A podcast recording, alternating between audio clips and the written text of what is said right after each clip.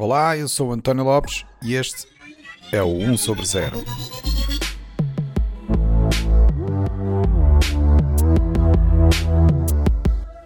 Este é o episódio 51, uma conversa com o jornalista Lourenço Medeiros. Olá, bem-vindos a mais um episódio do 1 sobre 0. O episódio de hoje é, é, muito especial para mim, uma vez que eu tenho o prazer de ter aqui um convidado que eu invejo imenso, porque tem a, vantagem de ter uma profissão que lhe permite conhecer e experimentar uh, as tecnologias que normalmente não estão acessíveis aos comuns dos mortais e depois tem a possibilidade de as mostrar a todos os portugueses em horário nobre na televisão. Portanto, eu penso até por esta altura já terão percebido de quem eu falo. É o editor de novas tecnologias da SIC e é o anfitrião do segmento Futuro Hoje do Jornal da Noite. Refiro-me naturalmente ao jornalista Lourenço Medeiros. Lourenço, bem-vindo ao 1 sobre 0. Obrigado, prazer é meu e obrigado por, essa apresentação, embora seja uh, verdade que eu também teria inveja de mim próprio. Se não fizesse isto. Curioso, está bem, está Eu bem. adoro, eh, não, a sério. É assim, uh, primeiro, a maior parte das pessoas que têm inveja, se soubessem o que eu tenho que fazer, já não teriam. Uh, talvez, porque, talvez. de facto, exato. é preciso viver isto uh, 24 horas por dia, que às vezes é, dá vontade de desligar, não é? Por outro lado, eu tenho o privilégio, no caso, de adorar fazer isso mesmo, portanto, tô, acho que estou, pelo menos para mim, estou no sítio certo e assim que acha que sim, portanto. E ainda bem. então pronto, eu gostava de começar por perguntar o, o que é que surgiu primeiro? Foi o, o gosto pela, pela tecnologia e depois foi o jornalismo ou foi ao contrário? Foi, foi o gosto pela tecnologia, uh, foi o gosto pela ciência muito novinho, em muito miúdo. Eu sempre gostei de acompanhar, sempre, sempre, sempre gostei de acompanhar e de perceber o que é que se passava. Sempre tive um fascínio uh, pela ciência, um fascínio por tecnologia. Uh, quando digo fascínio, eu digo sempre, sempre, estou sempre a repetir isto, mas é verdade. Eu hoje, eu, se for ali fora e olhar para a janela e vir um, um avião lá em cima, eu fico, uau! Como é que é possível? Portanto, esse fascínio tive-o sempre e, e, e, mantenho, e acho que, se quiseres, é um dos segredos da, da desta paixão. Jornalismo depois uh, começou muito mais tarde, como é óbvio, do que, do que esse gosto, e eu tentei, como é hábito, juntar as duas coisas. E depois há uma coisa, que isto, isto é um truque profissional que, que é assim, em qualquer profissão nós temos coisas chatas para fazer, não é? Em jornalismo, o truque para não fazer coisas chatas é passares a vida a dar as fias todas as peças que tu queres fazer e eles precisam é de ideias de peças, não é?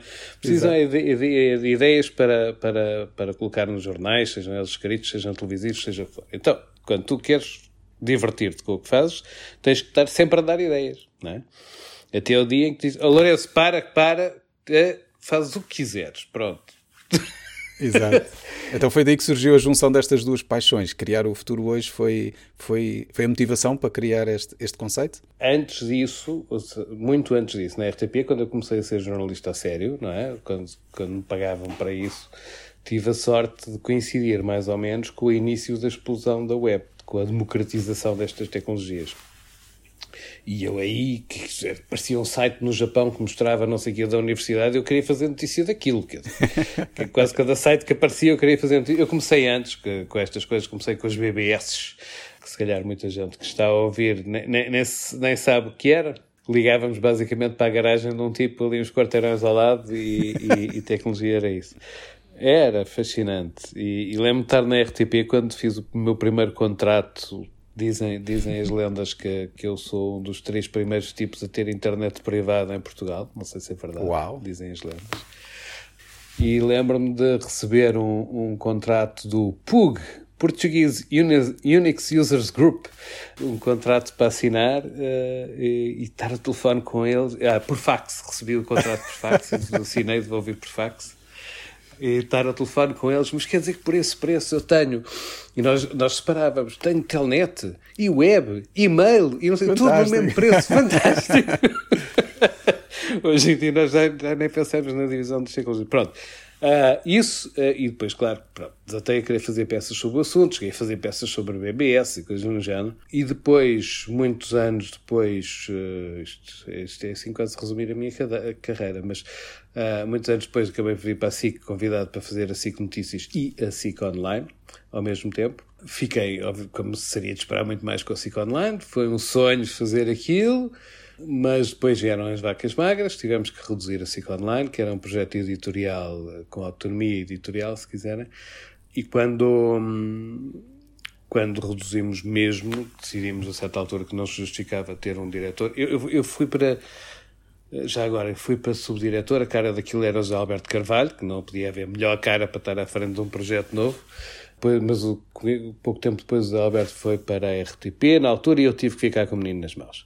Pronto, isto é, é normal, não é? é? A vida é assim mesmo, é feita de mudanças, infelizmente. E quando uh, tivemos que emagrecer uh, a SIC Online, uh, fiquei ali um bocadinho à nora, deixou, deixou de haver diretor, portanto, ou seja, a SIC Online passou a depender do diretor de informação da SIC, que ficou assim um bocadinho, ok, Lourenço, vais para a redação, que eu disse, ok, eu gosto de fazer jornalismo, encantado da vida, volto, volto ao, ao que fazia. Eles, felizmente, não me despediram. e eu usei mais uma vez o tal truque, não é? E comecei a dar ideias e a dar ideias e a dar ideias. E, e ao fim de uns tempos, o Alcides Vieira, que era diretor da informação na altura, disse-me: Lourenço, vamos criar aqui uma coisa, chama-se Futuro Hoje, e tu fazes o que quiseres lá. Que maravilha! que espetáculo! Muito bem. É, e é engraçado até que já na altura em que surgiu o Futuro Hoje, e eu peço desculpa, mas não sei bem o, o ano, foi há 13 anos. E mesmo até nos dias de hoje, continua a ser algo que não se vê muito noutros canais, não é? Esta consistência de um segmento do Jornal da Noite dedicado só à tecnologia do futuro. Porque não sei porque toda a gente aposta em fazer programas de tecnologia que acabam por ser dirigidos a geeks. Pois. Não é? Costumo, os geeks não precisam de mim para nada. É para o público certa, geral, é verdade. É verdade, tem, tem a informação toda na internet e normalmente nem sequer estão a ver televisão. Uh, a, a, quem é que é fascinante levar a tecnologia? Aquelas pessoas a quem isto se calhar não chega tanto uh, e, e, sobretudo, levá-la de uma forma simples uh, e acessível para toda a gente. daí a razão de ser estar no, estar no Jornal da Noite, daí a razão de ser ter muito cuidado com a linguagem para poder chegar a todos. Obviamente, muitas das pessoas que estão a ver, podia, eu podia usar uma linguagem até mais técnica se quisermos, mas outras tantas não poderia, eu durante anos e anos e anos recusei-me a download numa peça. Ou seja, linguagem simples e coisa. Eh, pois é isso, é que o, o que é preciso evitar, e é fácil, não é? Porque nós somos bombardeados com coisas técnicas que, que me fascinam, é manter sempre esta coisa do estou a falar para todos, estou a falar para todos. E não sempre carga d'água. Em tudo quanto é canal, em tudo quanto é meio de comunicação, parece que há, na minha humilde opinião, alguma dificuldade em entender aquilo que para mim é óbvio. É isso, que os tipos que estão sempre a seguir as novas tecnologias não precisam de nós para nada e que para os outros tem que se fazer de uma determinada maneira e não se pode entrar em linguagem para geeks é, e ser, ser generalista. E televisão é um meio superficial por, por definição, não é? Portanto, não, eu não posso estar a dar manuais de instruções, como é que se faz isto ou aquilo ou aquilo outro, ou uh, usar uma linguagem demasiado técnica no jornal generalista e, e, e, é assim que é, e está correto, e é assim que fazemos. Quer dizer, que, se estivermos a falar de internacional é a mesma coisa, que nós damos notícias de internacional, mas não. Com o devido contexto? Com. Tem que ser de uma forma simples e mesmo que se contextualizem as coisas, não vamos aprofundar muito porque a televisão não há espaço para isso, o pois. meio não o permite. Uh, pronto, e acho que é deste entendimento de quem, a quem nos dirigimos que faz com que a coisa funcione. Eu, eu, eu, se calhar só conheço uns tipos que fazem isso assim de uma forma tão abrangente que é o clique da BBC. Só que tem uma redação inteira e não sei quantos apresentadores para aquilo. É um programa inteiro, uh, muito bem feito, para meia hora, mas tem meios que são impensáveis em Portugal para outras coisas, quanto mais para um programa de tecnologia. E, ah, e isso é uma das razões, porque, não sei se estava nas tuas perguntas, mas muitas vezes perguntam porquê é que eu não tenho um programa. Eu não quero ter um programa divertido é fazer isto no Jornal da Noite. Sim, e para além faz todo sentido apostar exatamente nisso. Se é um, um segmento generalista, é apostar para a população que está ali naquele horário nobre, não é? Exatamente. Exatamente, Portanto, exatamente. Faz, faz todo sentido. E quando eu digo não quero ter um programa nestes moldes, quer dizer... Não... Seria interessante, obviamente. Não, não sei, não é? Nem eu sei o futuro. Nem eu sei o futuro, não é? Mas... Uh conheço exemplo, programas de meia hora, de uma hora, que basicamente, eh, até por falta de meios, fazem umas coisinhas eh, e depois enchem. É típico dos programas de tecnologia que, surgiram em Portugal desde há muitos anos para cá. Fazem umas coisinhas, umas pecinhas eh, pequeninas e depois põem-se a encher uma hora ou meia hora com um convidado com, com, com, conversas que são insuportáveis em televisão generalista. Isso não funciona, normalmente ao fim de um tempo morre. E mais uma curiosidade, por, com tantos anos a lidar, com tantos aspectos diferentes da tecnologia, por esta altura imagino que já tenhas determinadas preferências. Quais é que são as tecnologias que te dão mais gozo experimentar ou mesmo reportar no, no programa? Uma das que me dá mais gozo, eh, e eu acho que nunca disse isto, uh, é isto Uh, e é uma coisa que eu não posso pôr no, no, Isto já agora, as pessoas estão a ouvir não sabem o que é. é, é Sim, não, mas eu ia, eu ia explicar. Estou a falar dos escutadores. E, e gosto imenso de, de, ver as características, de ver o noise cancelling, de, de, de testar a qualidade de som. Tenho umas músicas que uso para poder comparar. Agora, fazer comparativos de, dos escutadores uh, em televisão generalista claro, era insuportável. Claro, não, era eu com os escutadores. então, estes são muito bons porque não sei o quê, os outros são muito bons porque não sei o que mais. Era insuportável, não é? As pessoas não, não conseguem apreciar a qualidade. Pronto, é uma, uma das coisinhas que eu, que eu acho graça. De resto, o que é que eu prefiro mostrar? Eu gosto de mostrar telemóveis porque é, é sempre o, aquela coisa que tem sucesso garantido mas às vezes confesso que estou um bocadinho farto, porque os telemóveis não, não, não fazem uma revolução a cada, cada aparelho novo que sai. Nós temos alguns critérios para os telemóveis que mostramos e não mostramos, isso foi decidido entre mim e a direção da informação para que as coisas sejam muito claras. Há uns determinados aparelhos que nós fazemos questão de, de, de fazer peça quando surgem. Uh, assim como fazemos, por exemplo, as consolas novas quando aparecem. Só consolas novas aparecem de X em sim, X sim, anos, sim. não é? E normalmente com uh, grandes inovações. Sim. Os telemóveis não mudam assim tanto, uh, mas são muito importantes na vida das pessoas. Ou seja, por um lado gosto porque são importantes, por outro lado estou um bocadinho farto porque não mudam assim tanto. e, mais uma vez, não dá para fazer grandes análises, não é? Portanto, eu basicamente às vezes quase que só digo, tento sempre arranjar assim uma outra característica que seja mais inovadora em cada modelo, mas qualquer dia estou só a dizer, pronto, então este é, tem uh, melhor som, melhor imagem, mais bateria e mais memória do que o anterior. Pois. Exato, ficamos na mesma.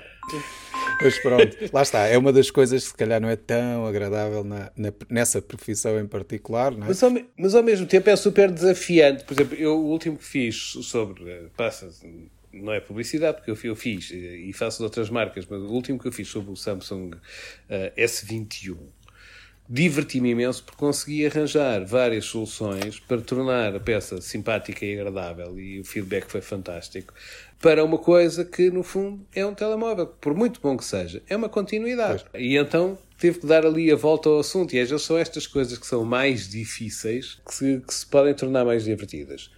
O que é que me dá mais prazer? É, é, é, é a variedade. É a variedade. Eu gosto de fazer uh, drones grandes, gosto de fazer uh, uh, ciência. Adoro que, por exemplo, eu costumo dizer que muito do que eu faço de, serve de apoio para que eu possa mostrar muita ciência também.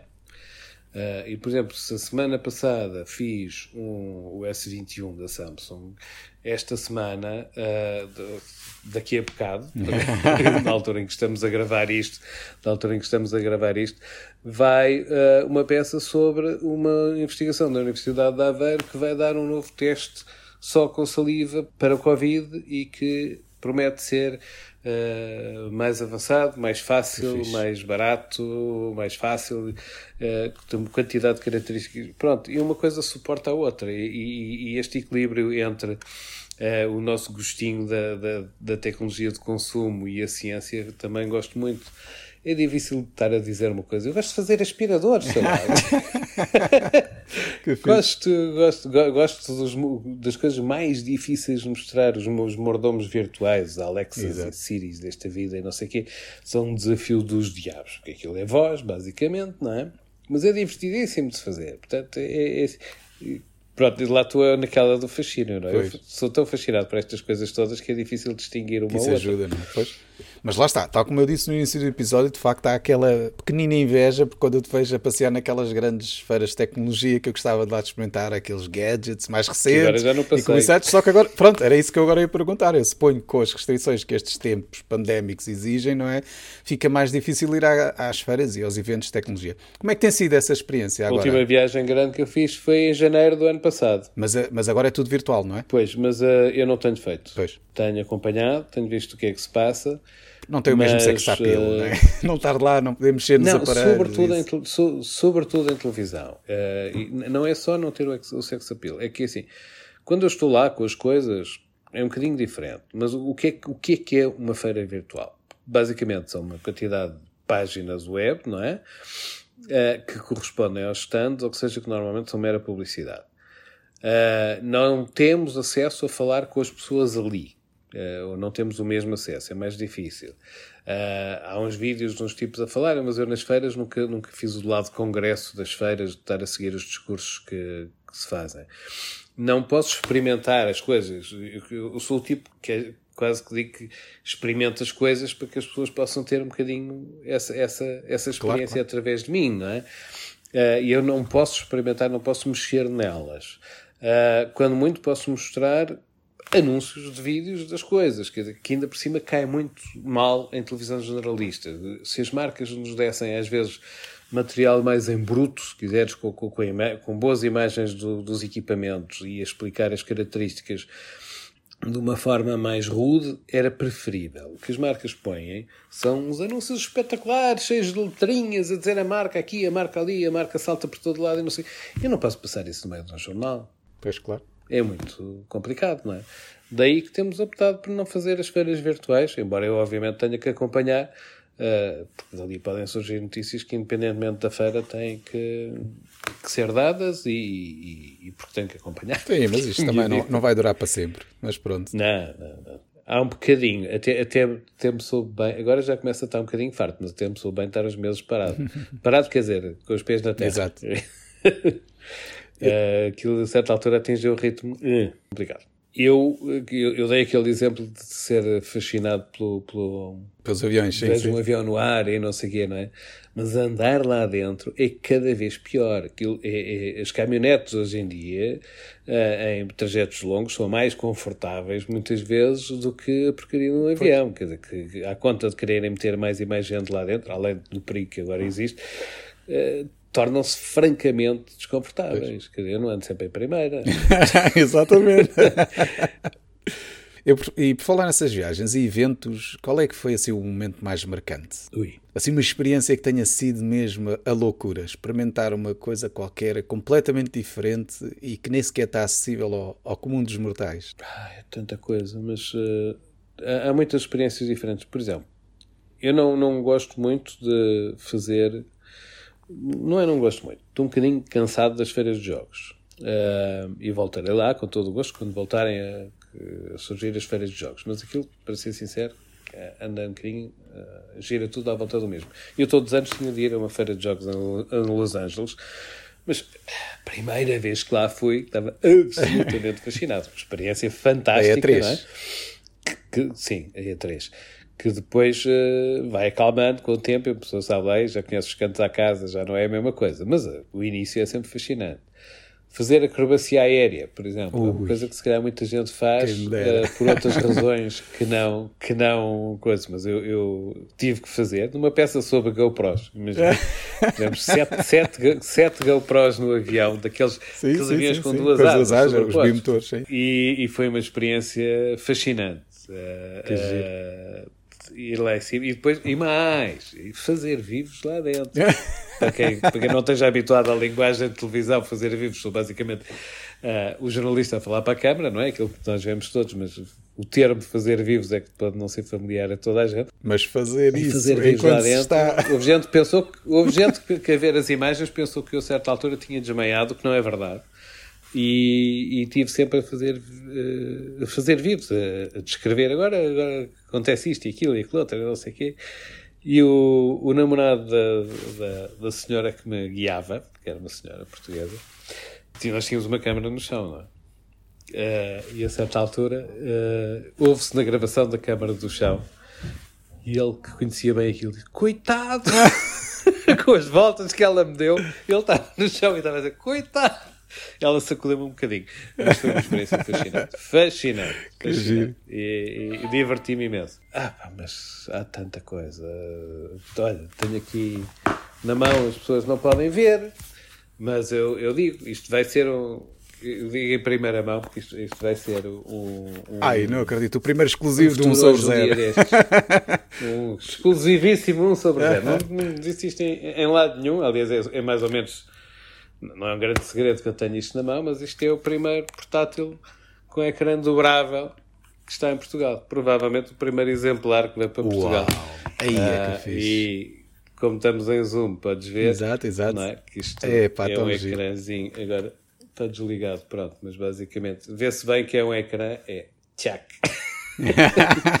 e dobra, dobra assim. Exato, exato. E tenho andado a experimentá-lo para, para fazer uma peça que, obviamente, entra nos nossos critérios. É, é, raro, claro. é raríssimo eu pegar num computador para fazer uma peça, mas neste tenho que pegar. Tem que ser mesmo uma coisa diferente, não é? É, e para já está a ser uma experiência muitíssimo interessante que eu hei de contar, que era imagino que quer numa peça, que é provável depois num texto da SIC Online.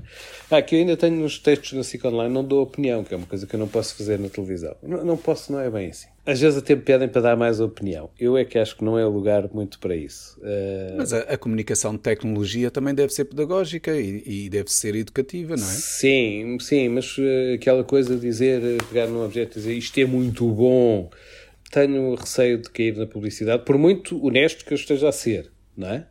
Uh, por muito honesto que eu seja a ser, esteja a ser, prefiro não fazer isso. E opinião a sério, dou depois nos textos da SIC Online. Exato. Onde até falo dos escutadores, que eu gosto tanto. Uh, aí, aí, digo, e digo que é bom, que é mau, já, já parti muita coisa, gosto mais de dizer bem, gosto mais de dizer bem, mas quando tenho que dizer mal, digo mal. Falar em, em falar mal da tecnologia, isto aqui é mais uma, uma, também uma curiosidade minha, porque já deu para perceber que tu tens um, um fascínio pelo, do futuro da tecnologia, não é? Não fosse também essa a temática do futuro hoje, e eu se calhar estava já parava com as perguntas sobre o programa. Mas pronto, a questão aqui era outra, que é, os dois últimos episódios do 1 sobre 0 foram sobre a, a possibilidade do uso do, do, voto eletrónico em eleições do voto nacionais. eletrónico, sim senhor. E eu vi tudo. Eu partilhei, obrigado, obrigado. Eu partilhei a minha opinião no episódio, não é? E, deixei, e tentei fundamentar, sim, sim. no fundo, aquilo porque é que eu acho que não é assim tão boa ideia. Apesar de, de eu ser um entusiasta, claro, da tecnologia, eu acho que esta é uma área em que que não, não se deveria ir cegamente assim atrás da solução tecnológica. Mas gostava de saber a, a, a, tua opinião eh, sobre esta temática particular do voto eletrónico. Acho que a tua opinião está perfeitamente fundamentada e tem toda a razão de ser. Que, que de facto é um problema de confiança. Uh, e nós, quando vemos os papelinhos e as caras das pessoas lá e não sei o quê, confiamos no sistema. Isso é fundamental em democracia. Uh, não acho que o voto eletrónico por si uh, venha resolver o problema da abstenção, que é um problema sério que as democracias têm.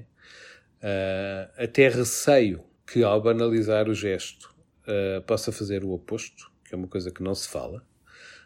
é uma coisa tão simples que, se eu puder fazer aquilo em casa, não sei se as pessoas não, não, lhe dão menos importância. Há um certo ritual no, no, no ir votar que, para mim, é importante. Por outro lado, acho que de facto é um bocadinho absurdo que hoje em dia eu não possa votar em qualquer lado. Não possa meter o cartão de cidadão e votar sabendo que aquele voto não é atribuído ao meu cartão de cidadão. E sinceramente acredito que isso se venha a resolver. Uh, e apesar das dificuldades que foram todas muito bem fundamentadas no, no teu podcast, e é difícil fazer isso, eu acredito que se venha a poder fazer. Mas a questão não é só de poder fazer, é das pessoas confiarem no que está a ser feito. Claro. Isso é essencial. E nós temos muitos papões, uns fundamentados, outros não, em relação à tecnologia. Uh, eu, como imaginas, não sou nada fã de teorias de conspiração em relação à tecnologia, mas a tecnologia tem perigos. Uh, e nós temos que estar, ter, estar conscientes dela. E, e viu-se com os problemas todos que há nos Estados Unidos uh, que a tecnologia pode permitir influenciar eleições até de outras formas, que não só o voto, não é? Que não só uh, mexendo com as máquinas de voto, não sei o quê, que essa parte parece que foi completamente teoria da conspiração e, e, E era o Trump a tentar justificar. exato, exato, exato. Mas sim, mas esse ponto em que tocas é essencial, que é a ideia de que por vezes os produtores de tecnologia até criam produtos que não têm exatamente o impacto esperado, ou por vezes podem ter as consequências que eles não esperam, têm consequências sérias e nefastas para, para a sociedade. Neste caso em particular, eu vou dar aqui um salto de a achar que é isso que estás a falar, mas uh, imagino que estejas a referir das redes sociais, correto? Que é esse o problema, foi daí sim, que surgiu sim, a manipulação, sim, portanto, nestes casos, não é? Sim, sim, sim. Mas assim, qual, é este o tipo de tecnologia que te preocupa do, do ponto de vista do impacto na sociedade, é isso? Preocupa-me a, a, forma como, como se tenta manipular, embora eu acho que a manipulação não é tão real uh, quanto a pintam. Acho que as histórias da. Falta-me o termo da, da, da empresa, foi faladíssima que teria tentado manipular o voto uh, britânica. Ah, já sei, é do Cambridge, Cambridge Analytica. Cambridge Analytica, desculpa. A Cambridge Analytica, eu acho que foi o poder, o suposto poder deles foi muito exagerado, uh, até pelos jornalistas. E pelo documentário que saiu. Sim, que vende, vende, assustar as pessoas também vende. E acho que aquilo foi muito exagerado. Nós não compramos tudo o que nos metem à frente, por mais análises que nos façam. Por outro lado, uh, concordo imenso com uma coisa que o Celso Martinho disse no teu podcast, que uh, eu tenho sérias dúvidas quanto a empresas destas... No episódio do Trump, imagino. Exatamente. Uh, tenho sérias dúvidas quanto a empresas destas censurarem, então, dirigentes políticos. Já nem falo noutra coisa, porque isto é coisa de fake news não foi inventada agora, não é? Ah, não sei o quê, agora inventaram as fake news, as empresas de tecnologia têm que travar as fake news. Não, eu lembro que houve um debate furioso sobre se Facebook e o Twitter deviam ou não permitir que os políticos mentissem lá. Mas esperem lá, desde quando é que os políticos não mentiram? Quando é que os políticos não mentiram, não é?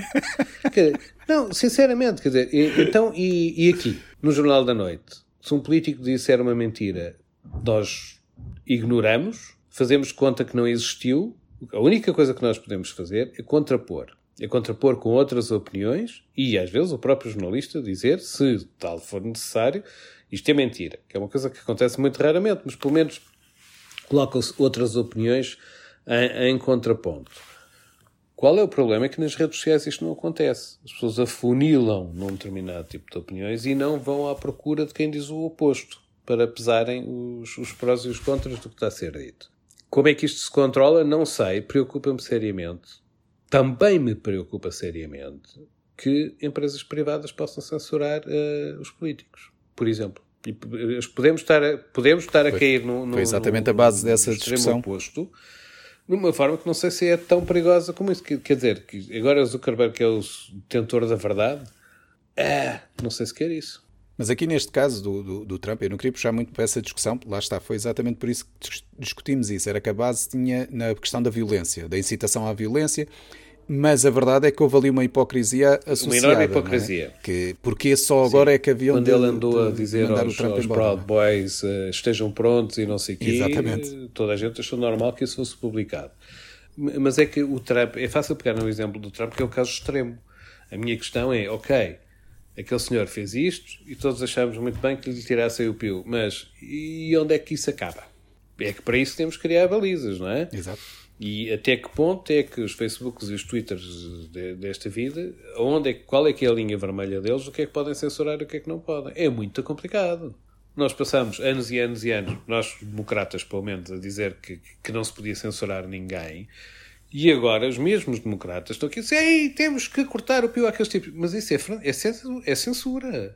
É censura daqueles que têm umas opiniões profundamente diferentes e que eu considero profundamente erradas mas é censura.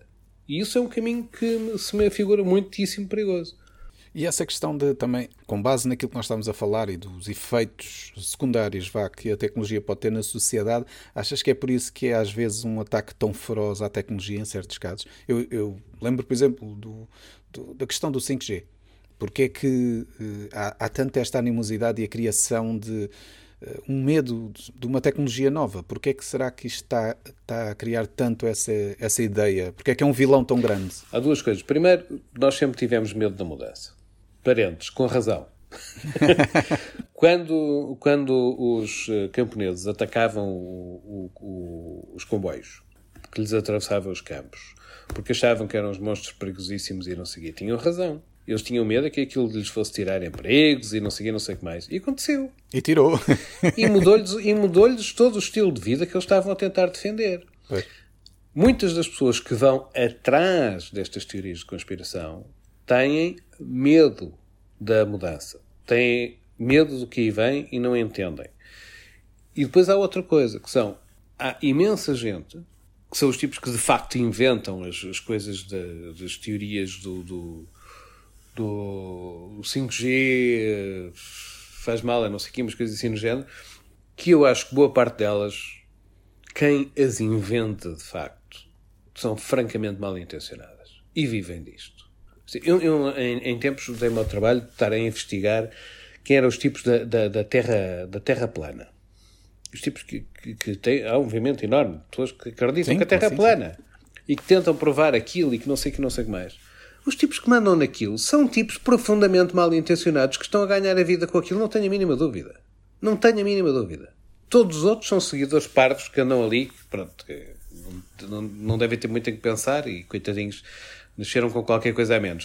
Uh, ou, ou, pelo menos tiveram um problema qualquer na educação. Agora, não, sinceramente, uma pessoa que hoje em dia acha que a Terra é plana, que não há desculpa. Não, é? Claro, não há desculpa. Agora, eu fiquei convencido por tudo o que vi, pelo, pelo, pelo que pude investigar, obviamente, via internet e não sei o quê, que há ali, da parte dos tipos que estão a orientar o movimento, um puro interesse económico. E o resto é conversa. Pois claro, porque aquilo também vende, não é? Afinal de contas. Assim como há, uh, seja por razões económicas, seja por razões políticas, muita gente, até do lado do Trump, a inventar coisas porque tem interesse nisso e que deliberadamente, tipos, por exemplo, de, de, eu nem sei se lhes pode chamar extrema-direita, porque aquilo que nós chamamos de extrema-direita em Portugal não, são bem, não é bem a mesma coisa que os libertários nos Estados Unidos. Há aqui uma, uma coisa, uma ideologia diferente. Uh, que acreditam que, que se justifica, quase como numa guerra, acreditam que se justifica tirar uma quantidade de mentiras para a frente, porque aquilo é uma guerra. Eles têm que tomar o poder acham que têm a razão da parte deles, ou que pelo menos têm o direito de tomar o poder. E qualquer país em guerra faz, inventa propaganda e, e, e, e mentiras contra o inimigo. Eles fazem o mesmo. E fazem deliberadamente, sabendo que é mentira. Há aqui também, às vezes nós temos um bocadinho a a ingenuidade, ah, aquilo, pronto, as pessoas enrolam-se nas teorias, não sei o quê, depois vão todos atrás. Não, não. Há gente que está deliberadamente a criar estas coisas porque acha que os outros são parvos. E arranja o número de parvos suficientes para seguir. E, entretanto, vendem livros, ganham dinheiro com vídeos e pronto. E, entretanto, ou ganham dinheiro, ou ganham poder, ou não sei o quê. Exatamente. Ou é recolhem um milhão de dólares para fazer a recolhem, nem foi um, recolhem milhões de dólares para supostamente financiar o muro do Trump e o Trump nem sequer estava a par daquilo. Fazem coisas deste género, não é? Exato, exato. Tu és fã do, da série do Black Mirror? Hum, sou anti-fã, não gosto. Ah, interessante. Porque é assim, é engraçado, porque é uma série que foca-se muito no futuro da tecnologia, mas no sentido de procurar os cenários mais assustadores, mais uh, complicados da, da, da, tecnologia. Mas já agora gostava de ouvir então porque Sim, é que és um antifã. O, o Black Mirror, para mim, uh, é deprimente, porque só vê o lado mau da tecnologia, só, exclusivamente, explora o lado mau, explora os nossos medos e, até ligando um bocadinho com o que estávamos a fazer, eles para conseguir audiências exploram uh, deliberadamente uh, e de uma forma que eu acho que é um, nefasta o, lado exclusivamente mau da tecnologia e que quase fazem uma caricatura do lado mau, levam-no ao exagero. E depois acho que cada, cada episódio dos que eu vi, e eu tentei várias vezes, não, Lourenço, mas insisto, porque não sei o que é giro e não sei o que mais. Não, e agora tens que ver a quarta série que começou agora e aquilo está muito melhor e não sei o que, não sei E eu insistia e sempre achei deprimente e chato. Aquilo como televisão é chato e comprido. Pronto, é a minha opinião sobre Black Mirror. Desculpem lá os fãs todos, mas é a minha opinião sobre Black Mirror. Se querem ver um bom Black Mirror, vejam Years and Years. Isso sim é uma série fascinante, é uma, uma, uma série que diz muito mais sobre os nossos tempos e que sobre o que pode vir aí de bom e de mau. Embora não goste muito lá do fim daquilo, mas não vou estar a contar o fim. Não spoilers. Uh, é uma série com a Emma Thompson a fazer um papel absolutamente excepcional, como não seria de, de esperar outra coisa. Uh, e que para mim bate o, no seu terreno, o Black Mirror, assim, oh! Aos pontos. Ainda por cima é divertido. Pronto. Ainda bem, obrigado pela recomendação. Para casa não vi, assim já, já, já fica a saber e, e vou ver. Então pronto, agora eu pergunto assim de uma forma mais abstrata e até para também nós acabarmos num, num tom mais positivo. Destas tecnologias que vão provavelmente mudar muito o futuro da sociedade, e falo de coisas como a inteligência artificial, os carros autónomos, a exploração espacial, portanto, que tecnologia é que te deixa mais fascinado e mais expectante em relação ao futuro da sociedade? Não tem que ser estas que eu disse, ok? Eu dei só uhum. uns exemplos. É, mais uma vez são todas, porque assim, há, há uma que eu tenho um problema. Há uma que eu tenho um problema, que é é sobre a inteligência artificial. Tenho um problema porque é fascinante, porque vai mudar o mundo. Eh, eu dizia, quando começou a aparecer a internet, passava a dizer isto vai mudar o mundo e tal, e era o ponto que ninguém, ninguém ligava. ninguém Agora ligava. acho que a inteligência artificial vai mudar o mundo, mas é extremamente difícil, se não quase impossível, de tratar num futuro hoje. É muito complicado estar a explicar o que é que se passa nessa área, porque não não é uma coisa que se bem. veja, não é? Não, não é? é? muito complicado. Mas é fascinante, é importante e vai mudar a, a, a nossa sociedade. Coisas mais terra a terra, ainda ontem vi, fiquei fascinado. Ser os anúncios do Super Bowl. Uh, que todos os anos, uh, pronto, quem gosta destas coisas gosta de ver os anúncios do Super Bowl, que são os anúncios mais caros que passam em televisão, e é sempre interessante ver o que é que aquilo está a ser. E um dos anúncios baseado no Eduardo Mãos de Tesoura, uh, era um anúncio de um Lincoln. Porquê o Eduardo Mãos de Tesoura com... Não era um Lincoln, perdão, era um Cadillac. Um Cadillac que há de aparecer em 2022. Uh, porquê? Porque a mãe do tal Eduardo Mãos de Tesoura tinha problemas, porque obviamente socialmente não é fácil ter mãos de tesoura, não é? É complicado. Dois terços do anúncio são a explicar porque é que é complicado ter mãos de tesoura. E a mãe, de repente, tem uma ideia brilhante e oferece o tal Cadillac ao filho. Porquê? Porque ele não precisa das mãos para guiar. Uh, portanto, em 2022 uh, ah, eles vão lançar mais um sistema de, de, de, condução autónoma. A Mercedes e a Tesla, e não sei que todos têm sistemas de condução autónoma já muito fiáveis. E isto vai mudar imenso a nossa sociedade também. Uh, parece que dizer, ai, mas os carros vão mudar a nossa sociedade. Claro que vão. Então, antes do senhor Forte, quer dizer, nós não tínhamos estradas. Exato. Não é? Nós não andávamos de um lado para o outro da, da forma como andamos, nem nada que se pareça. É, Mostrem-me alguém que, que não perceba que os carros mudaram a sociedade. Depois os carros autónomos também vão mudar a sociedade. Como? Depois da pandemia a coisa tornou-se muito mais complicada, porque eram eles não todos achávamos que os carros iam deixar de ser propriamente propriedade das pessoas, não é? Porque é um disparate ter um carro autónomo que não está a trabalhar a maior parte do dia, está parado num, num lugar de estacionamento, quando sim, pode sim. estar a, levar pessoas de um lado para o outro, é um absurdo. Mas isso era pré-pandemia, porque agora as pessoas têm receio, e não sei até que ponto é que esse receio não se vai manter, de estar num carro que foi usado por outros antes e coisas do género. Portanto, isto está sempre tudo, tudo a mudar. Mas mais ainda, a coisa talvez mais impressionante para o futuro é a bioengenharia. O que vão começar a fazer com os nossos corpos e com a nossa saúde é absolutamente fascinante. E isso é, eu acho que a par da inteligência artificial é a próxima revolução. Podemos pôr os carros dentro da, da, da inteligência artificial, por exemplo, que só vão funcionar graças a isso, não é? a medicina, durante muitos anos, na prática, foi uma coisa, uma ciência empírica. Uh, Juntava-se uns pozinhos e via-se aquilo matava não as pessoas, não é? E não, eu estou a, a, ser irónico e tenho imenso respeito pela medicina desses anos todos, como é óbvio, mas o que é facto é que uh, a medicina de hoje em dia não tem nada a ver com essa ciência empírica de ir experimentando coisas. Uh, a partir do momento em que se foi possível descodificar o genoma humano, nós começamos vagamente a perceber que há umas letras. Ainda nem sequer sabemos o abecedário todo. Mas começamos a perceber que há umas letras. A comparação que eu costumo fazer é ok, o mundo mudou porque nós inventámos a linguagem binária para poder funcionar com computadores e não sei o que, tal, tal, tal, não é? A partir do momento em que controlámos essa linguagem, o mundo mudou. Quando nós controlarmos a linguagem da vida, quando nós soubermos manipular a linguagem da vida, eu nem quero imaginar onde é que isto vai parar. É outro, é outro planeta. É mesmo. No fundo, aquilo que eu faço, não é? Tem que ver com tudo que nós fazemos na sociedade. Tem que ver com a nossa alimentação, tem que ver com o nosso corpo, tem que ver com.